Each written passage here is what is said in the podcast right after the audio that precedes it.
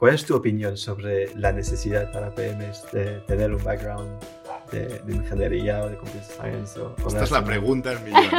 ¿Qué le recomendarías a una empresa, una startup pequeñita, muy pequeña, que no tiene nada de data montado? Nada es nada. Lo primero, hablar con todo el mundo. Bienvenidos una semana más al podcast de entrevista a Product Leaders. Esta semana tenemos con nosotros a Sara Diez. Sara es un perfil que empieza como programadora y transiciona a producto con su primera experiencia en Datio, una compañía que trabajaba con BBVA llevando la plataforma de Big Data en Latinoamérica. Después yendo a Kepler trabajando con un producto que conocemos todos, como es el producto de A3 Media. Y por último en Clarity AI y actualmente en Tuyo, donde es la Chief Product Officer. En esa entrevista vamos a empezar hablando de si es necesario tener un background técnico para ser Product Manager. También vamos a hablar de cómo empezar un sistema de análisis de datos desde cero. Y por último vamos a hablar del sector de la FinTech y de InsurTech, de lo necesario e importante que es un buen onboarding, donde el menos es más y casos de uso con la inteligencia artificial. Sin mucho más, no olvidéis en darle like a este vídeo, suscribiros y activar la campanita. Y sin más, os dejo con la entrevista a Sara 10. ¿Qué tal, Sara? Hola, muy bien. Gracias por invitarme, lo primero. Y también con nosotros está Jeremy Maires. Hacía tiempo que no nos veíamos, Jeremy. ¿Cómo estás? Muy bien, muy bien. Echamos de menos. Gracias. Bueno, empecemos muy rápidamente. ¿Quién es Sara? ¿Quién es Sara 10? ¿Cómo, ¿Cuál es tu, tu, background? Hemos visto que tienes un background más tecnológico, y has transicionado a producto, que nos explicarás cómo. Y estamos contándolo ahora antes de grabar, casi 10 años de experiencia en producto, que se dice rápido. No 10, pero casi. Entonces, cuéntanos un poco, ¿de dónde vienes? Pues bueno, yo vengo de, de Logroño, que tengo que decirlo. Eh, y bueno, lo primero a nivel personal, pues me considero una mujer muy privilegiada de, de, haber nacido en la parte del mundo que me ha tocado nacer y de haber tenido a una familia que me ha apoyado mm, literalmente en todas las decisiones que voy tomando, ¿no? Y que sigo descubriendo cosas de mí pues todos los días. Y bueno, yo pertenezco a esa generación que me imagino que vosotros os habrá pasado lo mismo, eh, que nació en un mundo 100% analógico, de repente aparece Internet boom, cambia todo, cambia el paradigma por completo, que ahora hablamos del cambio de paradigma de la inteligencia artificial, pero antes hubo uno que nos afectó, yo te diría más, y que em, me abrió los ojos. Y a la par que me iba adaptando a ese mundo digital, elegí estudiar ingeniería informática, lo cual, pues evidentemente, intensificó eso todavía más, ¿no? Y, bueno, y he desarrollado mi carrera ahí. empecé como, como desarrolladora yo siempre fui backend, aunque he hecho otras cosas, pero lo mío era, eran las tripas. Eh, y luego fui transicionando y acabé, ya acabé en, pues en producto, que es lo que al final va conmigo, que es resolver problemas. ¿no? ¿Qué tal backend? ¿Qué tal backend? Bien. O sea, es, un mundo oscuro, backend, no vamos a negarlo. Sí, sí, sí, no, pero a ver, yo he transicionado a, producto, pero nunca he soltado el backend, quiero decir. Hoy en día trabajo más con modelos de datos y con, y con datos también, que lo que igual no, no hacía en su día porque no teníamos tantos volúmenes, por ejemplo, de datos.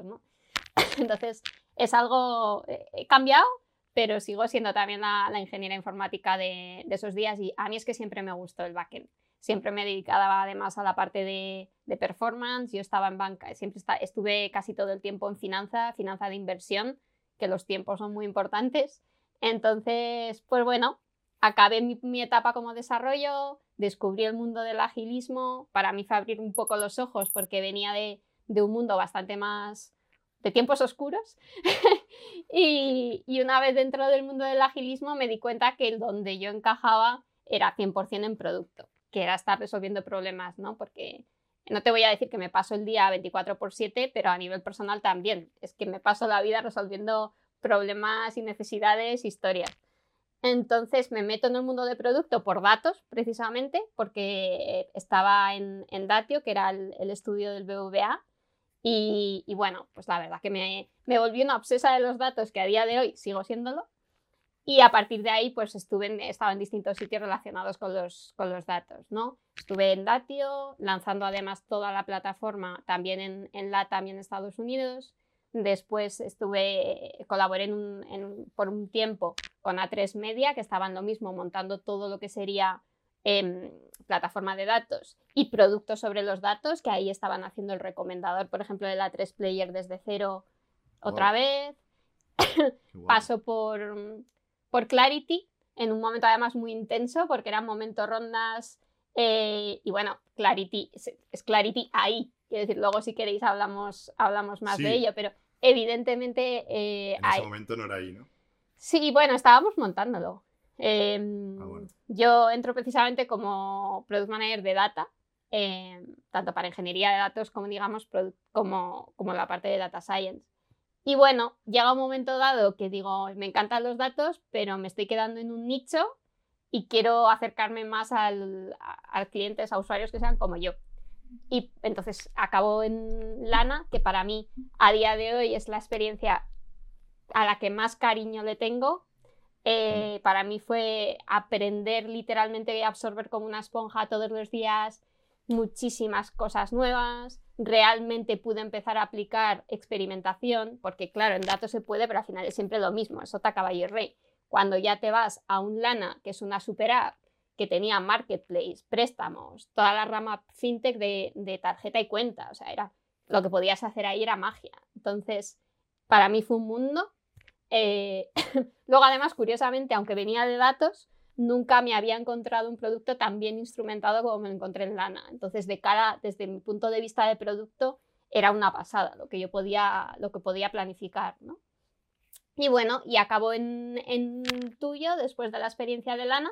Eh, y es un poco la misma situación de Lana. Al final, una empresa que está todavía estaba más, más verde, y montar todo lo que viene a ser la cultura de producto, ayudar un poco, perdón, a organizar eh, todas esas estrategias de producto y que se alineen con las distintas estrategias de negocio y que todo encaje, ¿no? Encaje de bolillos.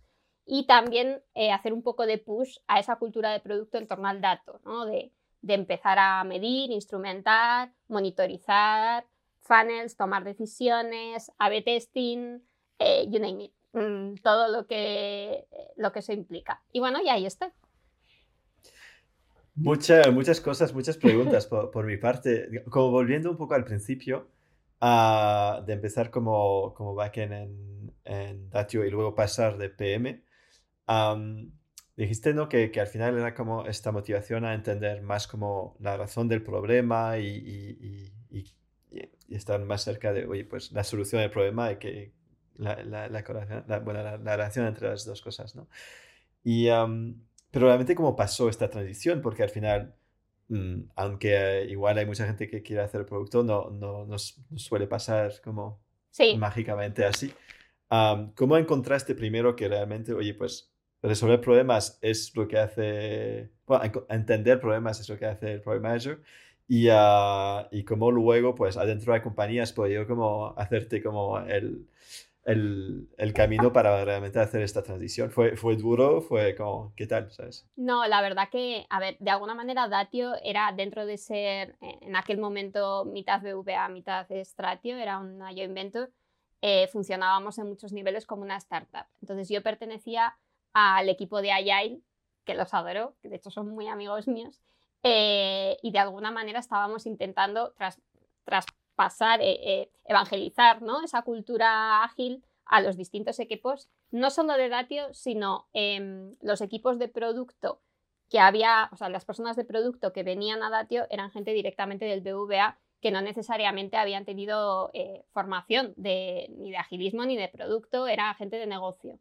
Entonces, digamos que al principio empiezas a, apoyar, a formar, como equipo Agile que éramos, después te empiezas a involucrar más de la cuenta, a absorber y ya de alguna manera ahí doy un salto porque de pasar de estar en España paso a irme a América y en América ya ahí sí que tomo em, el ownership de productos específicos que teníamos sobre esta plataforma.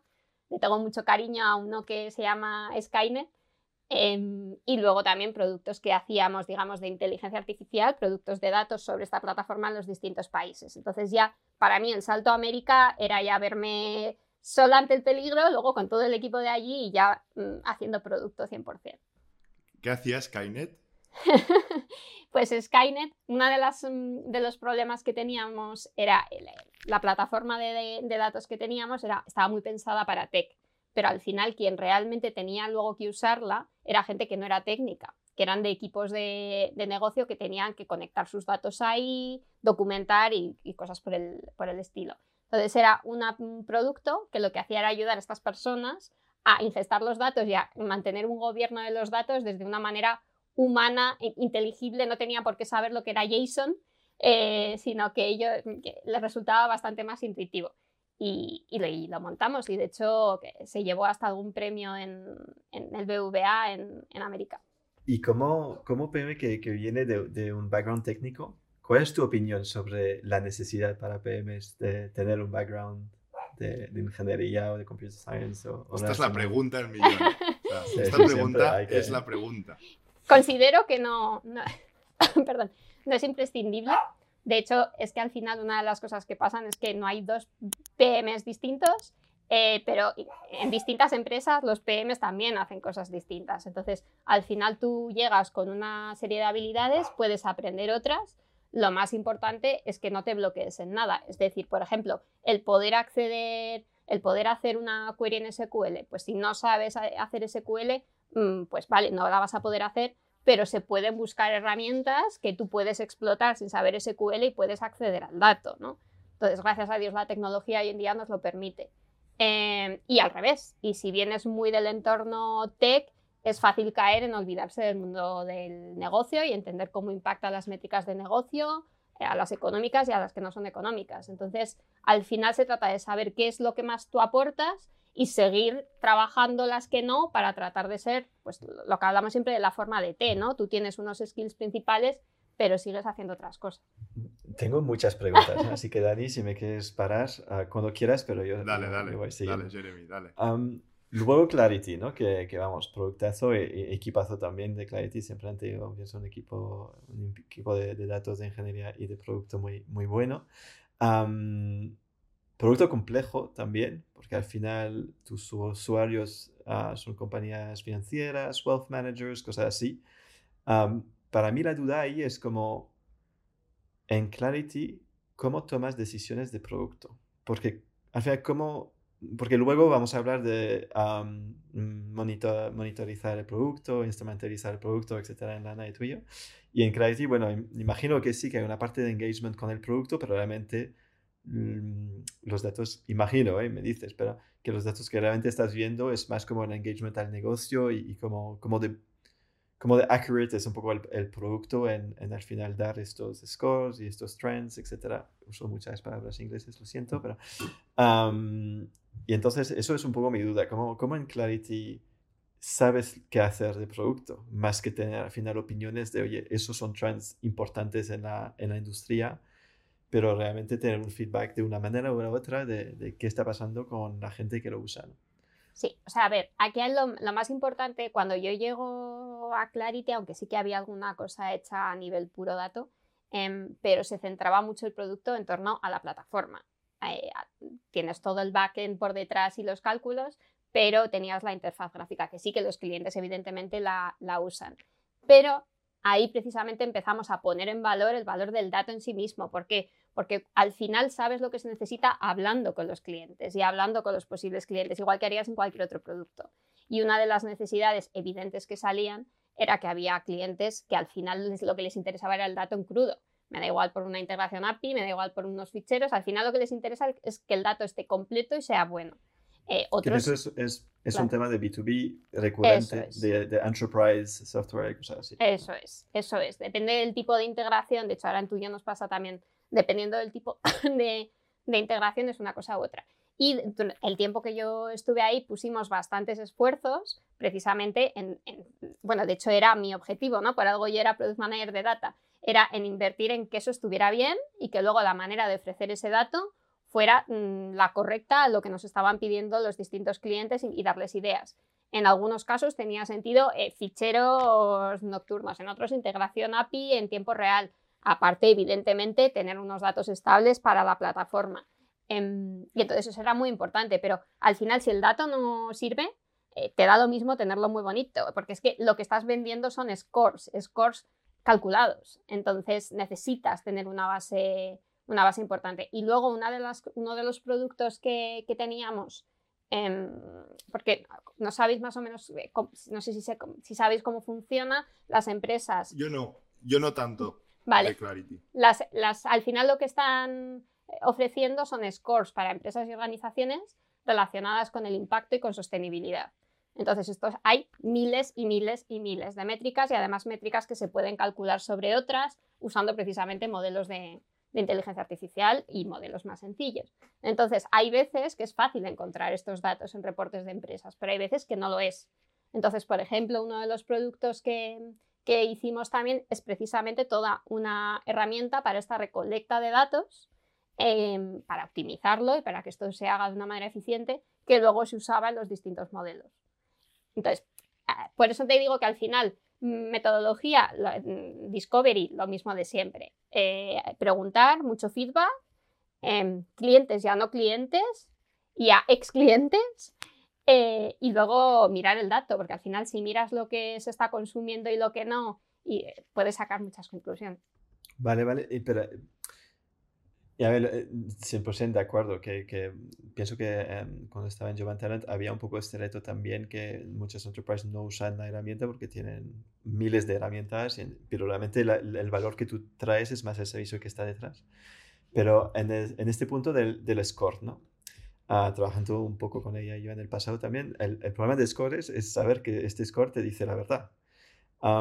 y, ah, y, por ejemplo, pues en, en teníamos un score para ah, entender el match de un trabajador con un trabajo en específico, una vacante en específica. Para, y, había muchas variables que decía que era un buen match o no, tanto para después que había trabajado con este, esta vacante, que al final el forecast para el futuro, ¿no? de quizás cómo, cómo de bien matchar en el, con otras en el futuro. Y uh, intentábamos al final relacionar esto a, con, con com, completición, completitud. sí, sí, sí.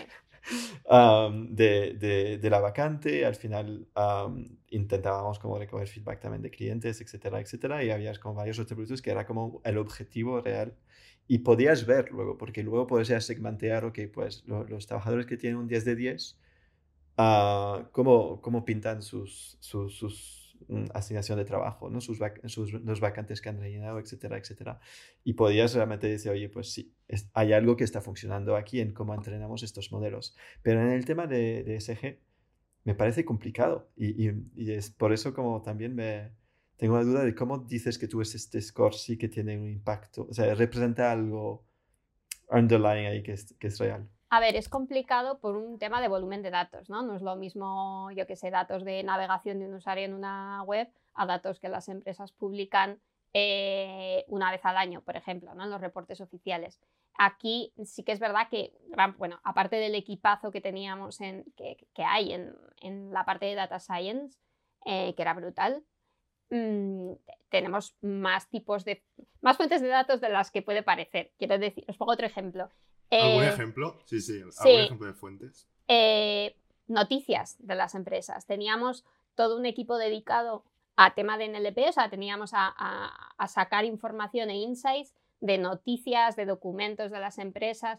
Es decir, el volumen de datos al final que consumíamos era brutal. Había datos em, anotados, muchos datos calculados por extrapolación y luego cómo estás compitiendo con el resto de, empresas del sector y demás, quiere decir que ahí está la magia de la inteligencia artificial, ¿no? Eh, obviamente cuando tú sacas score, al final el nivel de significancia eh, puede variar dependiendo de, cuántos datos tengas. Pero la verdad que salían unos modelos eh, que yo confío al 100%, que son evidentemente puede oscilar un poco, pero que, hay un equipo detrás que lo merece. Porque el tipo de empresas eran muy enterprise. O sea, ¿cuál era el tamaño de empresa? Porque, por ejemplo, ¿cuál era el target mínimo de Clarity? De empresa cliente. A ver, al, final este tipo de productos sobre todo eh, beneficia a corporates que están, son las que están desarrollando Em, programas enteros de sostenibilidad ¿no? y de, la Agenda 2030 y demás. Pero en realidad al final era por licencia, le puede interesar a un gobierno o le puede interesar a una empresa pequeña, le puede interesar a, un, a una prensa que necesita acceder a información de, de, otras empresas para crear contenido. Mm, cualquier caso de uso que se te pueda ocurrir. Yo tengo una pregunta aquí, si me dejáis un segundo. es yendo más al, principio de, de, lo que tú comentabas, eh, un perfil muy de backend, eh, data, de llegar a un sitio y querer ver todo el dato bien hecho y tal. ¿Qué le recomendarías a una empresa, a una startup pequeñita, muy pequeña, que no tienen nada de data montado? Nada es nada. Es decir, mm, ¿cuál sería el MVP para poder empezar a hacer cosas? No tienen ni eventos, estamos hablando de que no tienen ni eventos creados en los funnels. No tienen, eh, tienen Google Analytics mm, puesto, pero poca cosa más. Y no tienen ni mix panels, ni amplitudes, no tienen nada. ¿Qué, qué, podrías hacer? Es decir, vale, llego el día uno, ¿qué hago? Lo primero, hablar con todo el mundo. vale, eh, cualitativa, ¿no? Data cualitativa. Sí, eso, eso es lo primero, y que te cuenten su visión de todo y de, necesidades y qué esperan de ti eh, desde cada lado, ¿no? Pero luego, aunque decimos que, hay, que no hay nada de data montado, siempre hay algo de data montado. Otra cosa es que se pueda acceder a él. Es decir, em, que todavía estás en un prototipo que es prototipo, prototipo Webflow con una Excel detrás. Eh, tienes la Excel detrás. Este es perfecto, este caso es el mejor. vale, Por eso, que tienes un MVP mínimo con un back montado, pero es que por detrás tiene unas tablas en base de datos. El problema, lo que suele pasar, es que cuesta dar el primer paso de juntar objetivos de negocio, métricas de negocio que hay que monitorizar y cómo puedo obtener eso con los datos que tenga, sea una Excel o sea el modelo de datos más sencillo del planeta, o sea cuatro años después que tienes el, operacional, el, informacional para analítica y todo lo que quieras. Lo más importante es entender cómo sacar, por eso el tema de business intelligence, ¿no? Cómo sacar la inteligencia de los datos para que la métrica sea la que tú quieres. Porque el problema es que si no haces esto desde el principio, típico, esto pasa en todos los sitios, montas el modelo de Dios y lo último que te acuerdas es de pensar en la capa analítica. Y entonces es cuando empiezan las diferencias de, no, yo estoy sacándome los usuarios activos, pero me sale distinto de cuando lo miro por este otro lado y es como, bueno, estamos entendiendo lo mismo lo que es un usuario activo, partamos de esa base y luego vemos de dónde lo sacamos, ¿no? Entonces, para mí lo primero es hacer ese match de, de dónde puedo sacar la información. Y desde luego que esté disponible para, también para negocio y para, y para producto. ¿Qué, tools recomiendas de esto? Perdón, ¿eh? Sí, o sea, una vez que pasas esa fase, porque evidentemente, pues el, supongo que se montará un back, caso estándar, ¿no? Un back con un SQL de fondo o lo que tú quieras de fondo. Justo. Eh, yo hay dos cosas que considero importantes. Una, acceder o a esos datos, o si no nos queremos cargar el operacional y tumbarlo con una query un poco rebuscada, mm. eh, nos hacemos una réplica que no cuesta demasiado, eh, para acceder a los datos puros operacionales. Y luego a mí desde producto, yo entiendo que igual no para todo el mundo, pero para mí es fundamental si tienes una, aplicación o tienes un producto que tiene, en el que el usuario entra e interactúa, el tema de la instrumentación. Yo el día, reconozco que hasta que estuve en Lana no había descubierto Segment, no había descubierto Amplitude, eh, y a mí es que eso eh, me daba la vida, porque automáticamente esto te sirve a todos los niveles, te sirve para monitorizar tus funnels, te sirve para cuando algo está fallando, estoqueas a los usuarios y ves enseguida por dónde van los tiros. Eh, te sirve para, para dashboards generales de, todo. Te sirve cuando haces experimentos, te lo preparas ya para el experimento y enseguida ves qué está pasando y lo... Vamos, es una maravilla. Yo, eh, instrumentar las aplicaciones me parece eh, un básico. Y, ah, y justo iba a tirar por ahí una de las preguntas que tenía, es justo en Lana, como decías, ¿no? Lo mejor que has visto a nivel de instrumentización del producto, que, ¿cómo pinta lo mejor que has visto? ¿Cómo, ¿Cuál es la clave para hacerlo bien entonces? Para mí... Has, hablado de segment, de amplitud, que realmente son, son, herramientas, igual podemos explicar un poco más lo, que hacen, pero, pero entiendo que, bueno, en mi, mi experiencia, la clave es realmente al final la estructura más que la herramienta, ¿no? Y, y, pero, pero, pero ¿cómo, ¿cómo, pintaba en lana para ser tan, tan bueno? A ver, para mí, em, para empezar teníamos, luego puedes elegir que, vas propagando las distintas herramientas que tienes conectadas y demás. Pero bueno, era tener todos los, desde luego, todos los critical paths de la aplicación y a ser posible todas las pantallas eh, instrumentadas, entender muy bien, y esto es un trabajo bastante de producto, eh, tú al final cuando instrumentas una pantalla, eh, puedes instrumentar el usuario ha entrado aquí, el usuario ha clicado aquí, pero aparte puedes añadir como propiedades a esas cosas, ¿vale? Esto es muy útil. ¿Qué, quiere decir instrumentar? Perdón, sí. para la gente que no lo sepa. A ver, instrumentar al final es, para cierto comportamiento del usuario, tú generas un evento con un nombre y entonces después puedes recuperar como todo el camino por el que ha ido pasando este, este usuario. De tal manera que es que puedes ver, pero a un nivel de detalle que de verdad es alucinante, eh, todo el comportamiento, en qué momento, desde qué dispositivo, es brutal. Entonces, esto para, sacar conclusiones y hacer análisis es exageradamente bueno. Entonces, para mí la clave es en tener, bueno, para empezar, tener un convenio de nombre, aunque solo sea por salud mental, porque si no, luego te vuelves loquísimo. Eh, y luego decidir muy bien en qué eventos quieres añadir ciertas propiedades. ¿Por qué? Porque tú luego vas a querer segmentar usuarios y no hace falta que te montes de primeras. Luego, si quieres comprar otro tier de otras herramientas, lo que quieras. Pero de base, si tienes una buena instrumentación, solamente con usarla bien, te puedes hacer, puedes hacer virguerías con segmentos de usuarios, solamente porque usando un poco las properties. Entonces, yo sí que dedicaría un poco de tiempo a darles la forma correcta. Y luego, para mí, hay una cosa que siempre la suelo recomendar. Eh, a ver, es muy importante la observabilidad, el monitorizar las cosas, ¿vale? Y, claro, los equipos de tech tienen su propio stack de herramientas, grafanas, dashboards, mm, logs, entries y cosas varias que podemos usar también incluso desde producto, que no hay problema. Pero a mí siempre me gusta tener mis propias maneras también de, incorporarlo a lo que yo uso. Entonces, por ejemplo, en Amplitude, estoy viendo mis funnels. Pues una cosa que yo siempre hago es instrumentar las pantallas de error.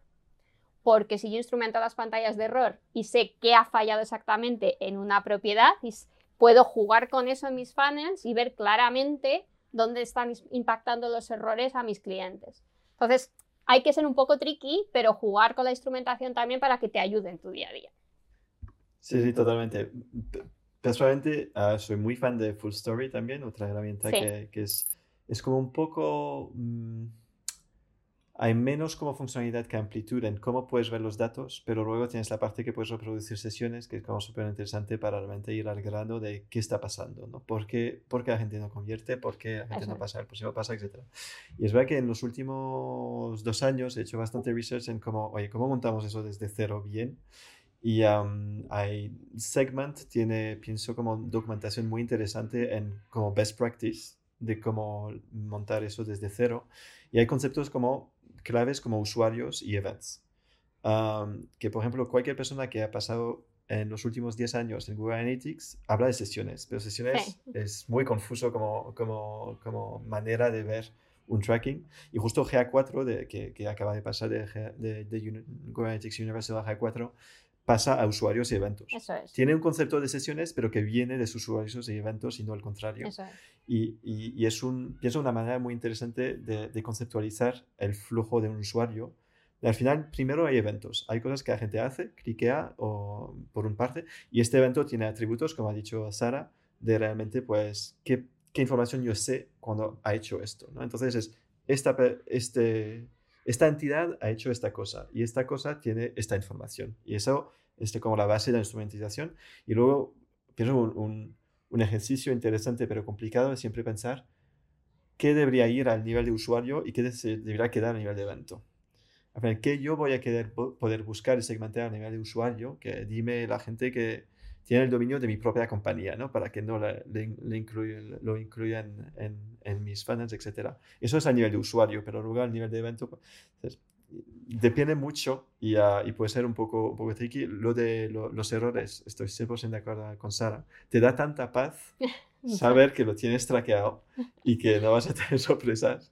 Es, uh, eh, cambia, cambia la vida, 100% hace poco, es que justo hablando de la instrumentación, de cómo definir los eventos, es un problema. Esto es un problema. Eh, yo lo hice hace poco y es un problema. ¿vale? El hecho de, comunicar cómo definir los eventos porque no los vas a poner tú. tú tienes que pensar cómo hacerlo y, un programador lo tienes que, los tiene que poner. Y hace poco vi un producto eh, que no me acuerdo cómo se llama, lo voy a poner en la descripción, que hacía, resolvía este problema exactamente. ¿Y cómo lo resolvía? Tú cogías en Figma tu aplicación, tenías que tenerla en High Fidelity, o sea, tenías que tener tu, flujo en Figma y definías el evento en Figma, no en la aplicación, Eh, y era una manera, uno, para decir al programador dónde tenía que colocar los eventos y demás, y después para ver información más en más formato full story. Eh, lo veías en el Figma, no lo veías en, en una amplitud, no lo veías en nada. Me pareció interesante. Eh, resuelve un poco esta, esta parte. De hecho, yo, de manera un poco manual, pero es lo que hacemos en tuyo. Al final, eh, tú puedes, digamos, tu, tu listado, tu índice de, de eventos, tú entras al Figma, miras el flujo que quieras y así, si te has olvidado del nombre o cualquier cosa. Ah, sí, lo tenéis así. Lo tenemos así. Los tenéis metidos en el Figma, los eventos. Claro, eh, lo típico, pues es tipo, la pantalla, solemos tener un evento de aterrizado en la pantalla, imagínate, hay un botón, ha completado la pantalla con no mm. sé qué propiedad. Entonces, cuando vas interpretando el Figma, eh, puedes ver exactamente también qué eventos están usando, que son los que luego usamos en el funnel. Evidentemente esto es muy precario. Si hay una herramienta mucho mejor porque es lo típico que, se puede quedar obsoleto. Si alguien mete un evento y, no lo, y lo tiene que poner en más de un sitio, ya tenemos problema. Ya. Ya, Yo aquí el problema que veo es que no todas las empresas también tienen el Figma súper bien actualizado, mm, high fidelity, o sea, hay diferentes cosas, tienes que tener actualizado muchas cosas. Pero si, si, hay documentación que vale la pena actualizar, es la documentación del tracking, porque siempre la gente te lo, te lo va a pedir. Y un punto interesante pienso también sobre, sobre el tracking y, el rol de producto, uh, como os he dicho, ¿no? para poder hacer tu trabajo al final es clave. Lo que pienso también, a veces no se ve tanto, es que si quieres que el producto tenga un rol importante en el crecimiento de la compañía, en todo el tema de marketing, de growth, etcétera, etcétera, de para qué campañas hacemos, cómo convierte estas campañas, tener como eventos muy claros que pasan en tu producto y que sabes cómo eso se comunica al final a las diferentes herramientas de, de, ah, de advertising, de publicidad, como AdWords, como Meta Business, como que sea TikTok, lo, que sea, te ayuda mucho a tener como el, el, hablar el mismo idioma cuando hablas de conversiones, de oye, pues esta plataforma sí que recibe las conversiones entonces podemos optimizar el CPL, el CAC, etc. te ayuda mucho y luego pues vas en UTMs y, y, segmentación, que es muchas veces como UTMs, pienso que hay mucha gente de producto que ni se entera de qué va. Ah, por ejemplo, cuando realmente es un mundo eh, lineal, ¿sabes? Entras por una parte y luego pues empieza la conversión y, tienes que tener este conocimiento. Y, y montar este tracking entre marketing products, pienso que siempre es interesante para, para poder trabajar mejor. Para nosotros eh, en Tuyo fue, fue un reto al principio, sobre todo por optimizar herramientas y no ponernos a contratar los tiers más locos del mundo. Pero es curioso porque yo ahora hablo con Oscar, con mi compañero de Growth, y, y, me hablan con el evento. no me dice cuándo se ha cotizado o cuándo se... No, no, me dice el nombre del evento porque al final es nuestro lenguaje común, ¿no? Que es lo que decías antes. Es, es una buena cultura esto, ¿eh? O sea, es una buena manera de, escalar. Vamos rápido a, tuyo, a, a tuyo, que hemos hablado muy poco. ¿Qué, es tuyo primero? ¿Qué, hacéis? Bueno, pues tuyo es una, una insurte de, seguros para el hogar por ahora.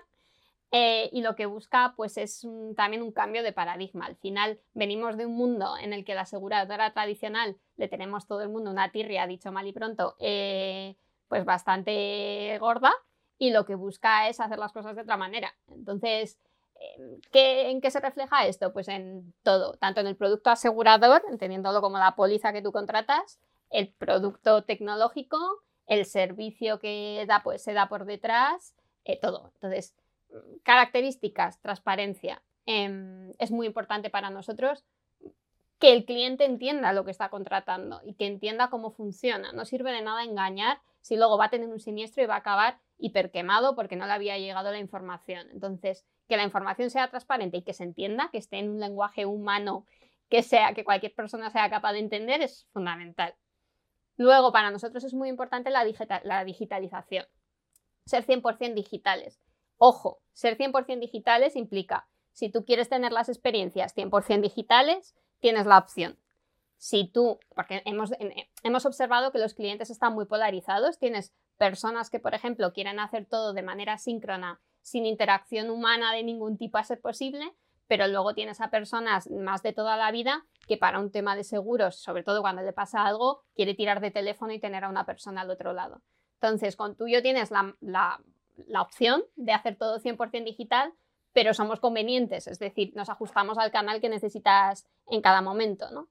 Y luego, perdón, tienes que pensar que al final a un seguro contacta sobre todo en dos momentos clave. Cuando lo contratas, bueno, en tres. Cuando lo contratas, si lo cancelas en algún momento, también es un momento clave. Eh, y cuando te pasa algo, que tienes que dar un parte. Entonces, que esa experiencia cuando des el parte sea rápida, se entienda, tengas a nuestro equipo de Customer Success, que es que me los como a todos, son, son un amor, eh, que te den la atención que necesitas, pues es muy importante. Y, y en ello estamos, y justo esta semana estábamos celebrando además los 20.000 los 20.000 clientes, así, acabamos de hacer dos añitos. Enhorabuena, enhorabuena. Gracias. Y a ver, yo estoy trabajando en, en Insurtech también y, y, de ahí también he trabajado en Insurtech. Uh, pienso que es un producto muy interesante, especialmente por esta Bueno, hay muchas cosas interesantes de Insurtech. El, realmente el servicio que estás vendiendo, etcétera. Pienso que tiene, uh, filosóficamente, al final el producto es eso. Um, tiene, tiene sus cosas. Una cosa que me chocó también es, es esto, ¿no? que al final en el ciclo de ventas o de, de un usuario activo um, tienes esa parte de asesoramiento que es muy, muy importante, que, es, que suele ser offline, ¿no? que al final hay gente que te ayuda a tomar, tomar tu decisión y que también intenta hacer una, una venta mientras hace eso. Y, y es importante, pienso, en todos los seguros que he hablado, que sean como antiguos o insurtechs o lo que sea y, um, y estos dos, estos dos caminos que van muy en paralelo es, es, mm, es muy tricky. Uh, porque pienso que en e-commerce suele ser un poco diferente, por ejemplo, que, que, hay la parte de retail y la parte de e-commerce. Um, y suelen, no suelen ser como overlap y solapar tanto al mismo momento. Cuando pienso que en seguros es como yo, yo voy viendo, igual alguien me llama y me informa un poquito, luego vuelvo por aquí, luego al final llamo porque tengo una última duda y ahí cierro, ¿no? Y como poder como distinguir el valor del online versus offline tiene, tiene mucho reto y pienso que cualquier persona que trabajó en, en InsurTech lo, lo sabe. Y una duda que tengo es como, como hemos hablado de la instrumentización, y sé que lo hemos hablado en el pasado también, ¿no? Como, ¿Cómo gestionas estas dos vías? ¿no? Eh, para entender un poco qué ha pasado por y qué ha pasado por ahí. ¿Hay, ¿Hay trucos para poder hacer eso?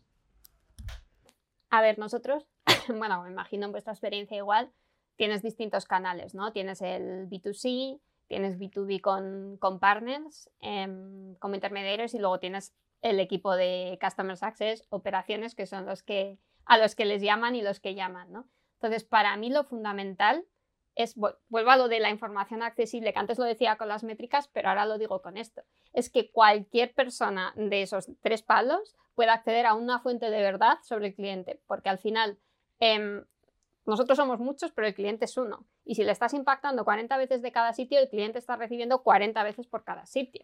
Entonces es muy importante verlo como uno solo, tener muy claro el historial, tener la información muy rápida para poderla atender em, pues como se merece, ¿no? Ahí nosotros en particular le damos bastante importancia y lo tratamos como productos en sí mismos, eh, todo el tema de nuestro back office. Eh, de cara que es el que usa el equipo de operaciones o yo si estoy mirando algo, quiero decir, es, global para toda la empresa em, y para nosotros es bastante importante. De hecho, hace poco también hemos desplegado eh, para toda la parte de gestión de claims un back office un poco vitaminado para facilitar precisamente esta información y hacerla más fácil y, tratar de automatizar lo máximo posible la atención a los clientes en la fase de, dar partes. Pero información centralizada, compartir aprendizajes, también me parece importante que B2B no funcione de manera aislada, operaciones separadas de growth. Al final lo que aprendes de, nuestros segmentos de usuario eh, es que te sirve para todas las partes. Entonces hay que tenerlo, hay que tenerlo en cuenta. Y producto que está en medio, pues no te quiero contar, porque claro, tienes que tener en cuenta las diferencias de los distintos canales y a la vez las, las cosas que son comunes para todos. ¿no? 100% de acuerdo. Y pienso instrumentalizar también llamadas y entender cuándo había llamadas es como clave para, para reconstruir un poco un, flujo que tenga sentido, ¿no? De por qué, y comunicaciones. Bueno, llamadas, comunicaciones, cualquier tipo de, comunicación offline. Hemos empezado con, con, la integración de, de, WhatsApp, de hecho, también hace un tiempo y uh, está funcionando súper bien. Está también muy interesante poder um, como integrar eso y, tener como otro, otros medios un poco más eh, asíncronos que también te funcionan. Sí, nosotros empezamos en principio con, con live chat Eh, lo que pasa es que la gente no está tan acostumbrado a entrar a la aplicación o a logarse y demás. WhatsApp al final, si te contestan de manera síncrona, tú lo lees cuando, cuando corresponde y bueno, y es útil. Y además, siempre que no se abuse, em, pues también te sirve para, para ayudar a los clientes en otros puntos, no solo en la contratación o en, el momento de dar un parte. Y, y, Sara, una pregunta. Perdona, perdona, Jeremy. Es muy, ligada a la pregunta de Jeremy. ¿eh? O sea, el, negocio de Insurtech eh, eh, B2C tiene un modelo de ventas, también para gente que no haya trabajado nunca en Insurtech, tiene un modelo de ventas que muchas veces es, es con vendedor, vendedor, perdón. Entonces, ¿quién, es la persona quien acaba convirtiendo el, lead. Eh, entonces, la preguntaba por aquí, ¿no? O sea, uno, ¿cómo, ¿cómo hacéis para, primero todo, los primeros pasos del funnel, sobre todo, entender muy bien de dónde te viene el lead, que esto es relativamente fácil, pero entender muy bien que cómo lo hemos convertido es más, más difícil, ¿no? Por lo que decía Jeremy, puede ser que esté impactado o que vuelva al día siguiente y que llame y que después siga el funnel el online y que le vuelvan a llamar y vuelva a hacer el funnel online y convierta, o sea, son funnels muy, muy largos. Entonces, eh, ¿cómo hacéis esto para metricar? O sea, costes de adquisición sobre todo, o sea, no es lo mismo un coste de adquisición yendo al online que yendo a una persona de venta, o sea, que hay una, una de cosas Sí, o sea, yo ahí veo varios, varios temas. Por un lado, lo que hablábamos antes de instrumentar y tener la información accesible, es accesible no solo para el ojo humano, sino para las herramientas también, ¿no? Tú puedes tomar decisiones en base a esa información y segmentar. Eso por un lado.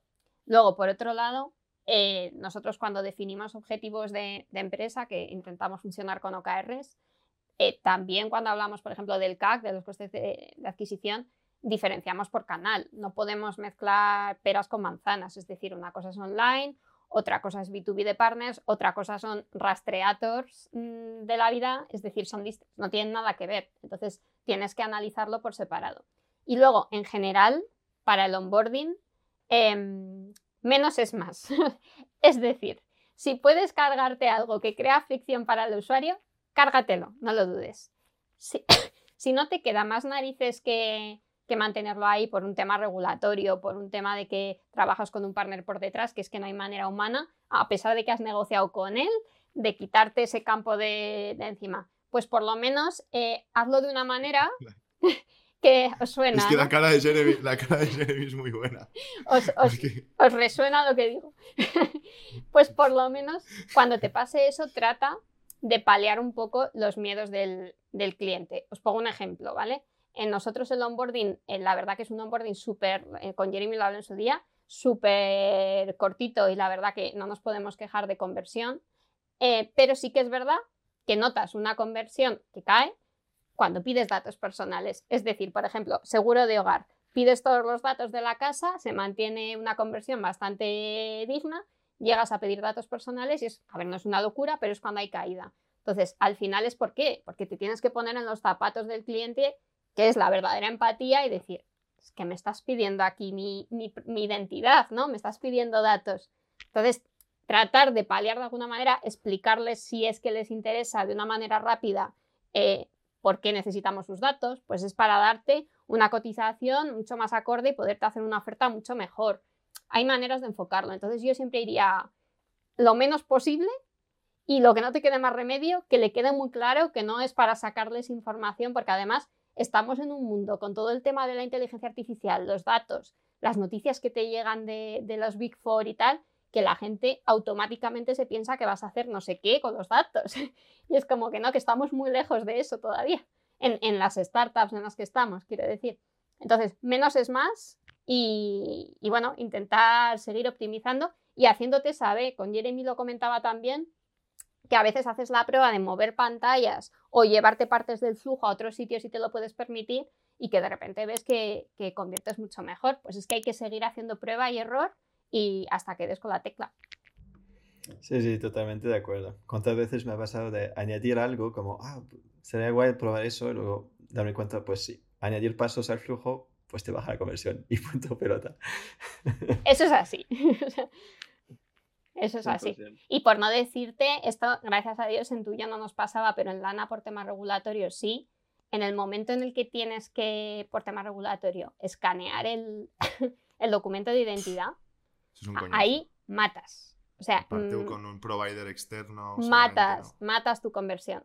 Es que es así, porque es una fricción. Claro, pero es que es una fricción enorme para el cliente que igual ni lleva el documento, aunque se lo pidas después, es un coñazo. O sea, Porque- Una, una duda aquí, es decir, en, cam- en momentos con tanta fricción que realmente no aportan valor ni a tu producto ni a nada, o sea, es, puramente bu- burocrático, eh, ¿vosotros veis que puede tener sentido llevarlo al offline? O sea, tener este trigger de, de saber cuándo llevarlo al offline para convertir, es decir, que el online se convierta en solo lo que es puramente necesario de producto, que sería en este caso el hogar, las cotizaciones y toda esta cosa, y la parte personal eh, burocrática llevarlo al offline, por ejemplo.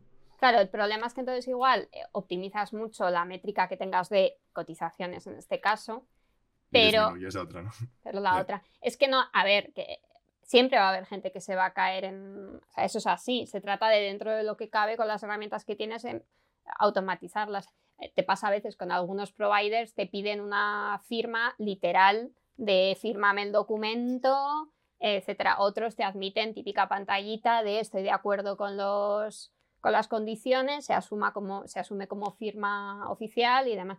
A veces es que tienes muchos condicionantes que es que no puedes saltarte. Puedes seguir luchando, pero, pero es, lo que, es lo que hay. Pero sí que cuando, de vez en cuando, bueno, yo monitorizo, lo primero que hago todos los días es verme mis, mis fans para ver si ha pasado algo. Pero de vez en cuando sí que se te ocurren cosas que igual hace dos meses no. O, por ejemplo, nosotros ahora eh, hemos cambiado una cosa a nivel actuarial, a nivel de, de, las cotizaciones, y esta mañana estaba diciendo, no, no, pues es que tenemos que hacer un funnel específico para eso porque igual rescatamos a muchos clientes ahí. Entonces, eh, seguir iterando, no parar, no pensar que está acabado nunca, porque nunca va a estar acabado, básicamente. Sí, am, 100% de acuerdo. Y pienso que depende mucho un poco del, del estado de la compañía donde estás. Pienso que la mayoría de startups am, chiquititas, y si no trabajas en algo como Super Enterprise, tu clave es crecimiento, Ya. ¿no? Es, es Numbers. po- sí, al final, y podrías decir Sostenible, que, claro, sí. ha, ha cambiado un poco la peli Sí. en los últimos dos años y es, eh, hay, hay más de crecimiento con, con positive cash flow y de, y de profitability, etc. Pero aún así, realmente tu coste principal como empresa va a ser tu presupuesto de marketing y la gente que tienes en el equipo. Pero am, suele ser que optimizar al final la conversión y realmente tu presupuesto de marketing al final en, en- en tu CAC am, te va a dar mucho más crecimiento y profitabilidad que optimizar algo que es optimizar un flujo offline. Sí. Entonces, eso dice que lo que no tienes que pedir, no, no lo pidas. Y luego, pues quizás si un momento estás tan a tope, no en crecimiento, pero más en, en eficiencia, pues sí que hay que enfocarse en cómo automatizar este flujo para que, aunque no es en el funnel de conversión, sea lo más auto- automatizado posible, ¿no? Pero son dos, dos problemas bastante distintos. Pienso, lo que no hay que pedir, no hay que pedir. Eso es. Ah, Y sobre 100%. todo no pedirlo dos veces. Sí, sí, total. Para dar otro ejemplo a la audiencia, nosotros, eh, yo estoy trabajando en Filetic, una, empresa que básicamente eh, se invierte en, fondos, ¿vale? Tú inviertes tu patrimonio en fondos y también el onboarding es una locura, ¿vale? Porque hay mucha parte regulatoria, hay partes de test de idoneidad, y KYCs, bueno, hay, hay una auténtica animalada, ¿no? Entonces nosotros lo que nos, lo que lo primero que hemos atacado ha sido esta parte y una idea que hemos hecho es el concepto de Magic Links, ¿vale? Magic Links es eh, passwordless links, es decir, links sin password, que eh, a, base de checkpoints, ¿vale? O sea, cada checkpoint tiene, tiene su Magic Link. Eh, el objetivo es recuperar al cliente eh, enviando estos, estos links por correo, enviándolos por donde sea, para poder seguir con el funnel, ¿no? Entonces, aprovechar un poco la parte de, ventas, de product-led sales, intentando que el product growth inicial vaya lo máximo al final posible. ¿No? Entonces, sí, a ver, yo creo que estas eso, dos cosas. eso cuando tienes muchos, nosotros por ejemplo en Lana es- a esos ítems los llamamos knowledge items, ¿no? Dentro del KYC. Cuando tienes muchos, o sea, 100%, tienes que tener una manera de recuperar porque de hecho a veces les pasas, les pides cosas que no tienen encima.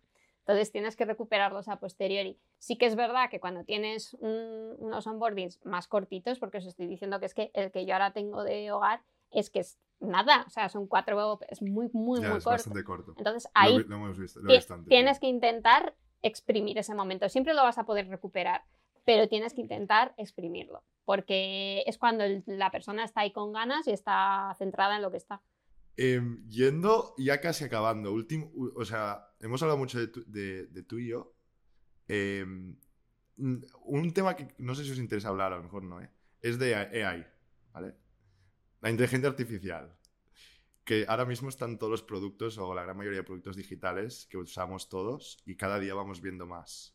Entonces vamos viendo use cases que tienen mucho sentido en productos digitales, otros que no tienen ningún tipo de sentido, otros que piensas que sí, después cuando los usas ves que está roto, otros, bueno, hay como una cantidad de, cosas, ¿no? ¿Tú qué opinas, Sara, sobre, sobre esto? O sea, bueno, lo primero, la inteligencia artificial lleva mucho tiempo con, con nosotros. Nos en, en, el EMS. Sí, pero, sí, sí, sí. Pero claro, pero es que es lo que pasa, ¿no? Somos, somos así las personas.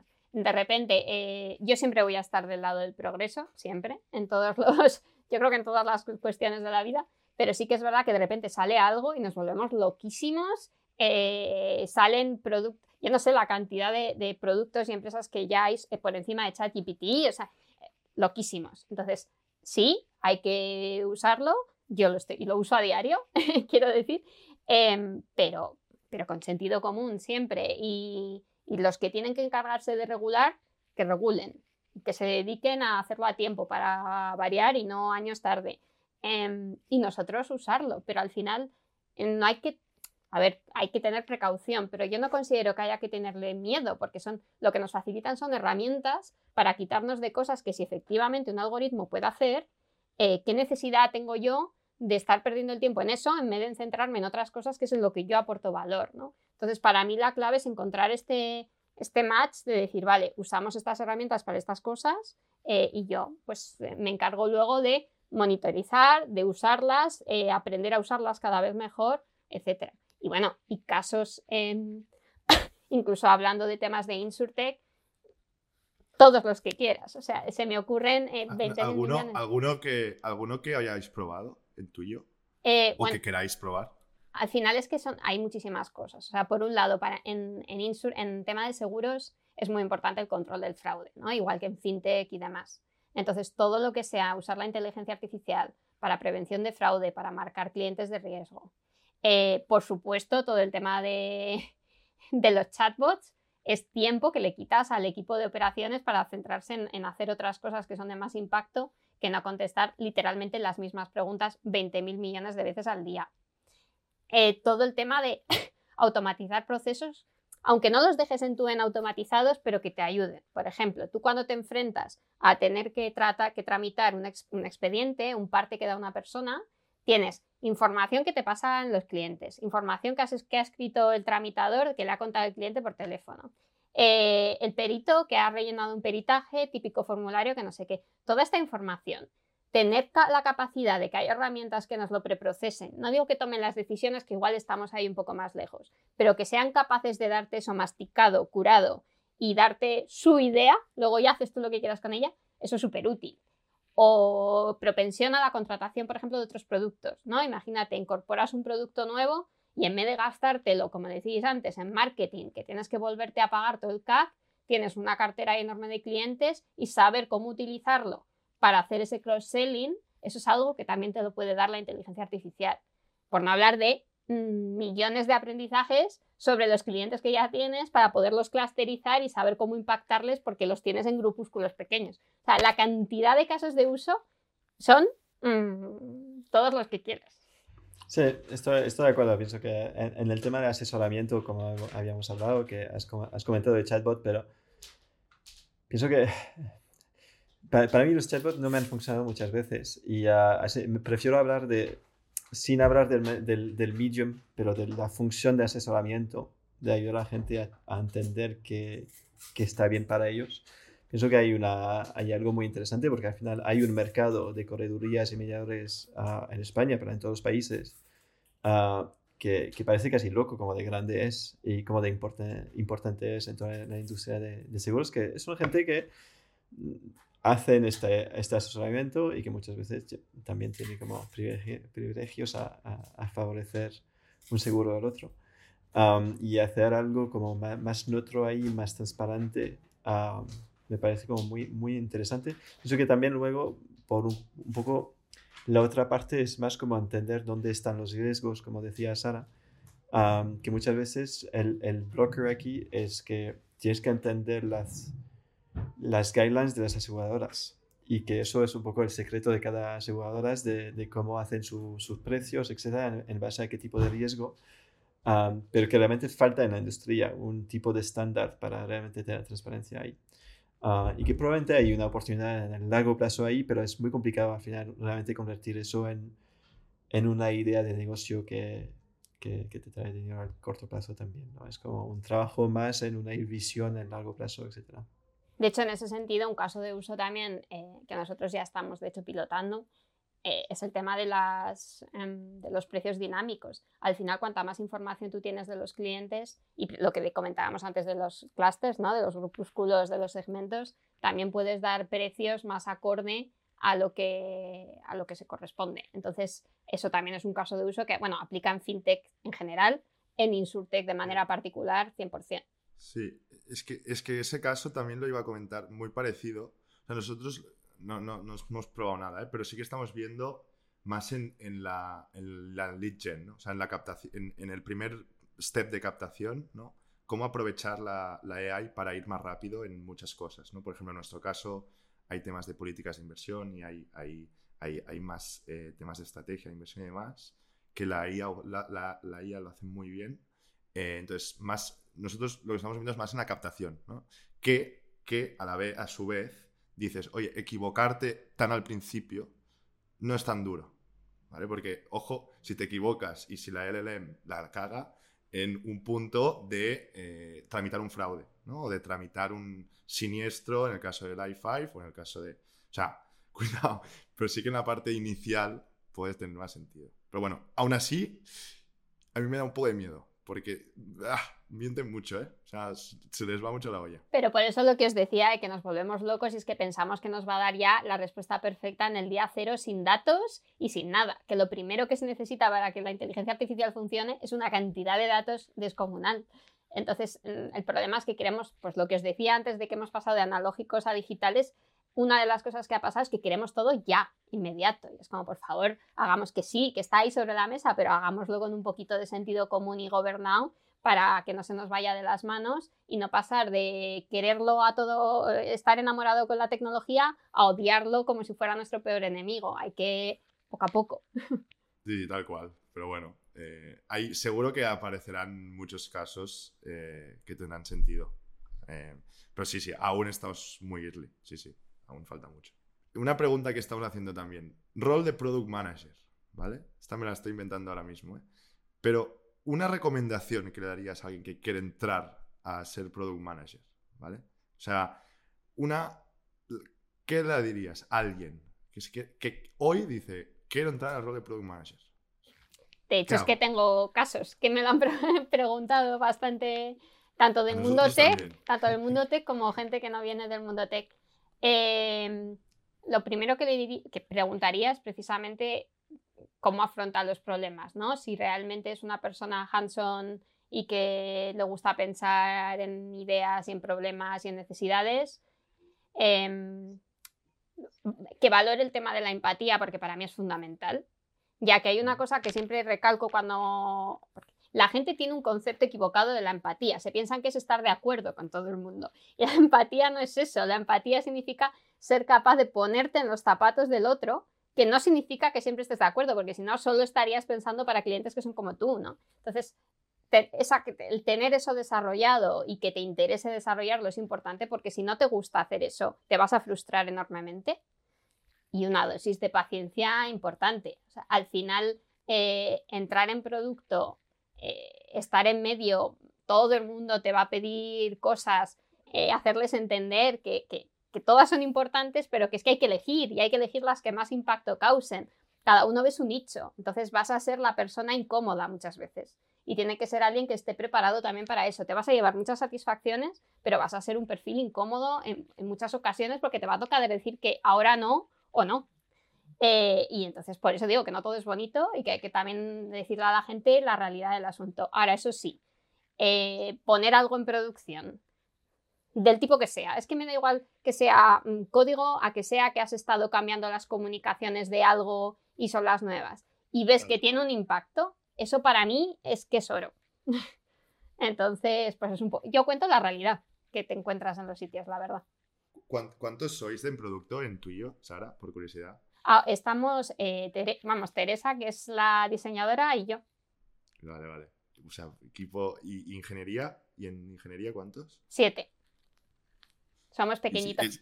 Es, un buen. No, no, es un buen. A mí me encanta ese tándem, ¿eh? Es un muy buen tándem. Ese es un poco lo que comentaba antes Jeremy. Al final, tuyo siempre nació así, pero desde hace un par de años ha habido el cambio, pues con, básicamente con la crisis global, de antes estábamos todos locos invirtiendo en growth, nos olvidábamos de las unique economics y justo hace dos años y COVID mediante Rusia y demás, hubo el cambio de, bueno, growth sostenible, es decir, vamos a crecer, pero me importa que sea rentable y que tus unit economics salgan y que no tengas un gasto operacional de 500.000 euros al mes, ¿no?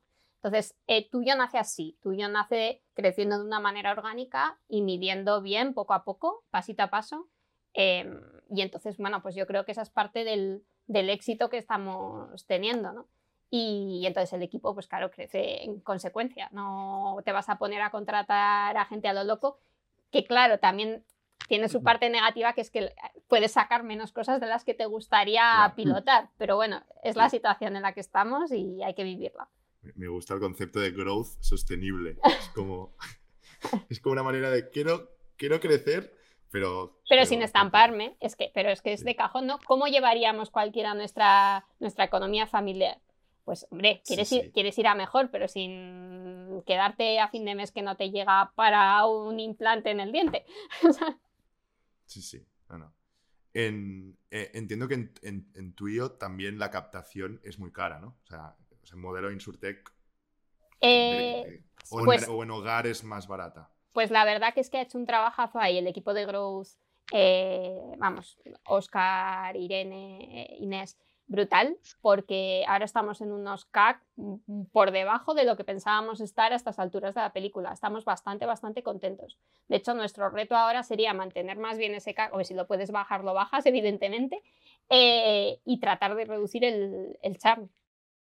Vale, pues acabando ya, última pregunta, llevamos una horita. Em, ¿Cuál es tu inspiración, Sara? ¿Cómo te inspiras? Pues, ¿Cuáles son tus fuentes? Yo soy un poco la anti, antes te lo, te lo adelantaba un poco, soy un poco la antiusuaria, ¿no? En tema esto de producto, porque sí que es verdad que una de las cosas que me he dado cuenta es que el tener una vida más allá del trabajo es, es fundamental para la salud mental y so, Importante, abogo por la salud mental. Entonces, yo eh, hablo mucho con mucha gente, con mucha gente, me tomo muchos cafés con mucha gente, eh, igual más de los que debería, igual tendría que pasarme al descafeinado, pero muchos. Eh, y luego me gusta mucho leer, leer en general, pero leo bastante sobre psicología. Entonces, aunque no necesariamente es psicología enfocada a producto, es psicología en el sentido más eh, amplio de la palabra, creo que es algo que es muy, muy útil porque al final estamos hablando con personas, tanto nuestros compañeros nuestros responsables, nuestros clientes, nuestros partners y todo. Y, vamos, y eso es fundamental. Y luego hay una cosa que a mí me viene muy bien, pero bueno, esto ya depende de cada uno, que es he aprendido a tomarme tiempo para mí y para no hacer nada y para escribir. El, el, un poco desconectar, porque estás en el laboratorio del día a día y estás obsesionado con el problema. Y no hay nada como tomarte una pausa, que es que al día siguiente lo ves mucho mejor, ¿no? Y esto yo se lo recomiendo, vamos, Mm, a todo el mundo. Y a mí en particular escribir, mm, tanto si es de temas de trabajo por eh, despejar la cabeza poner blanco sobre negro, como temas míos o a nivel personal o solo escribir por escribir, eh, lo recomiendo muchísimo. Qué bueno. En, en, términos de psicología, hacemos un spoiler. La semana que viene tendremos a, Dani Solana, que es Behavioral Design a tope. Eh, y va a ser muy interesante ver cómo la psicología afecta en productos digitales y sobre todo en el diseño. Brutal. Entonces, tenemos, va a ser interesante ese episodio. Eh, va, a estar, va a estar bien. Es, es, clave, es clave de cualquier diseñador, project manager, es, es pues la empatía, ¿no? Lo que decía. Eso es. es, que, es, que, somos personas, no somos máquinas. Entonces, em, es un básico, aparte que también por uno mismo, por saber gestionar mejor a uno mismo y a los demás, ¿no? O sea, que, que yo eso lo recomiendo. Y, Sara, última pregunta. Un producto digital que te flipe, que te guste. Un producto digital que cuando lo tocas dices, wow, qué chulo. A ver, es que va a ser muy. Bueno, yo una de las cosas a las que reconozco que estoy enganchadísima eh, es precisamente a ver series. Como si no. O sea, de hecho, me está afectando lo ya lo de la huelga de guionistas porque es que estoy viendo que me estoy quedando sin contenido. Estoy viendo ya series antiguas de, de Radio Televisión Española. O sea, y entonces, para mí, dentro, dentro de, que, de que evidentemente no son productos perfectos y cuando los estás usando, además al dedicarte a productos les ves fallos por un montón de sitios, pero a mí plataformas como Netflix o Apple TV eh, es que me han dado la vida.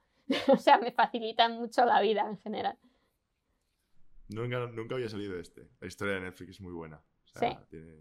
Empezando vendiendo, eh, alquilando DVDs y acabando haciendo Netflix. Tiene mucho sentido. A mí sobre todo me ahorra mucho tiempo. Y eso en mi caso eh, se lo agradezco enormemente. Yo lo jodido de Netflix, lo único que veo es en el Discovery, en la fase de Discovery. Es una locura. Es muy difícil escoger tanto película como serie. Y acabo yendo al top, top 3. pero es que como yo me he visto todas, pues es que ya o sea, es fácil. la que estrenan, filtro sobre esas y ya lo tengo. Lo tengo. De hecho, me... eso es. El AI de Netflix tiene que, que, hacer sugestiones para tu pareja, que es para ambos, ambos fotos, que eso es. Uh, es perfiles combinados. Y las listas, las listas. Lo de crearte listas, y poder borrar, que yo, por ejemplo, me dan un ejemplo muy tonto, pero me dan miedo los tiburones. Y es que últimamente no hay más que documentales de tiburones en todas estas plataformas. Y cada vez que estoy haciendo así, me encuentro un tiburón de frente. Es como, por favor, quítamelo definitivamente de todos los sitios. O sea, sí, al final ves, ves las costuras cuando te dedicas encima a producto más. Pero lo importante es, ¿me han resuelto un problema que tenía? Sí, 100%, no tengo que andar que si el torrent, que si no sé, porque yo me lo montaba yo, pero sinceramente es un coñazo. Entonces, que me lo den ya hecho, para mí ha sido un win-win. Ojo que yo, yo mm, es uno de los que, que pedía los DVDs de Netflix para que te lleguen en casa y ¿Ah, todo. Sí? ¿Tú los para devolver. ¿Llegaste a pedir DVDs a Netflix? Sí, sí, sí, era horrible. Vamos bueno. ¿Desde dónde? ¿Desde dónde estabas? ¿En Bélgica? No, en Londres. En Londres. Sí, sí. Ya ves, qué bueno. Yo, yo para, para, acabar con esto de los algoritmos, este, estoy ahora viviendo en Barcelona con mis padres una temporada eh, y ahora me voy a Madrid de nuevo y, estoy flipando con el algoritmo de YouTube, yendo más a YouTube, que es una locura cuando empiezas a ver YouTube de alguien que no eres tú. ¿vale? O sea, yo lo estaba viendo el otro día, la televisión, el algoritmo de mi padre YouTube, que dice, o sea, es, o sea, así como Netflix, bueno, puedes cambiar de perfil y aún, YouTube no. O sea, YouTube es... Lo, lo acaban de sacar hace días. Me acaban de ¿Ah, sacar justo donde te puedes crear como visiones privadas y cosas. Porque justo tú ves el, el, algoritmo de YouTube, sabes todo de la vida de alguien. No, y, que, y, que y, que, rompes el algoritmo. Esto es como yo una vez que presté mi, presté mi Spotify para un evento y empezaron a poner ahí música que yo no escucho en mi vida y luego ya me descuajeringó todo mi algoritmo. Digo, última vez que le presto mi Spotify a nadie, se acabó.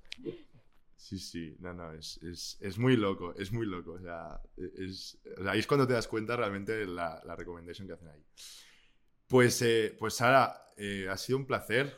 Igual. ¿Tienes alguna pregunta Muchísimas gracias. No, no, no, no, pienso que lo has dicho todo. A ver si nos conocemos en persona. Sí, sí, sí, es verdad. Es verdad, es verdad. Tú estás en Madrid, ¿no? Sí, sí, sí. Vale, pues ya, ya nos veremos por Madrid. Eh, pues ha sido un placer y muchísimas gracias por venir, Sara. Nada, a vosotros por invitarme. Que os vaya muy bien y estaré pendiente del siguiente invitado que has comentado, que eso me interesa mucho. Buen spoiler. Hasta luego. Gracias. Chao. Gracias. Muchas gracias. Hasta luego. Chao, chao.